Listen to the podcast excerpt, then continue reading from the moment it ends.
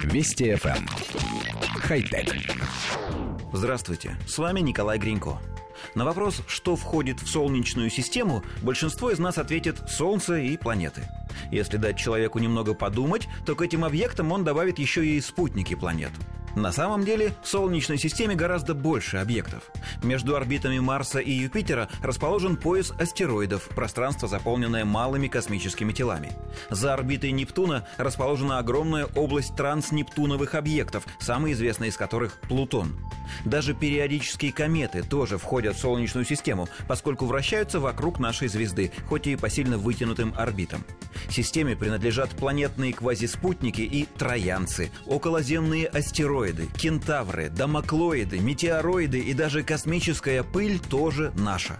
Какие-то из всех этих объектов образовались одновременно с Солнцем, а какие-то просто пролетали мимо и были захвачены его притяжением.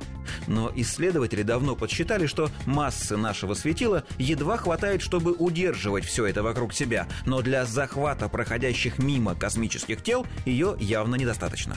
А ведь существует теория, что у нас в системе есть еще и загадочная планета X, которую Солнце когда-то выкрало из чужой системы. Но ведь гравитации нашей звезды не хватает на такие подвиги. Гарвардский астрофизик Абрахам Лёб опубликовал статью, в которой выдвинул смелую гипотезу. Когда-то в нашей системе было два Солнца – Наша звезда, а также большинство окружающих ее объектов образовались приблизительно 4,5 миллиарда лет тому назад внутри пыли газового облака. По мнению астрофизика, тогда рядом с Солнцем могла образоваться еще одна звезда.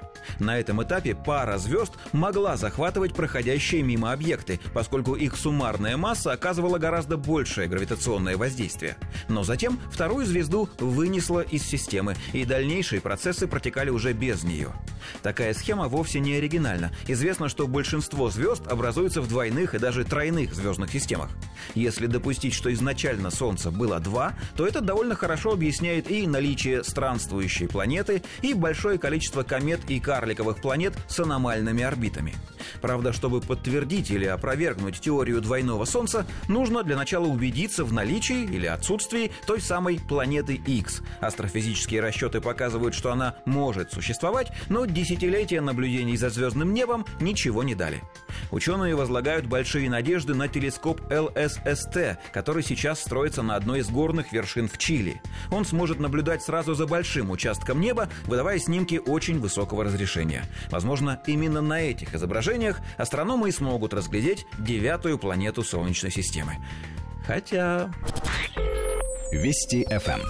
Хай-тек.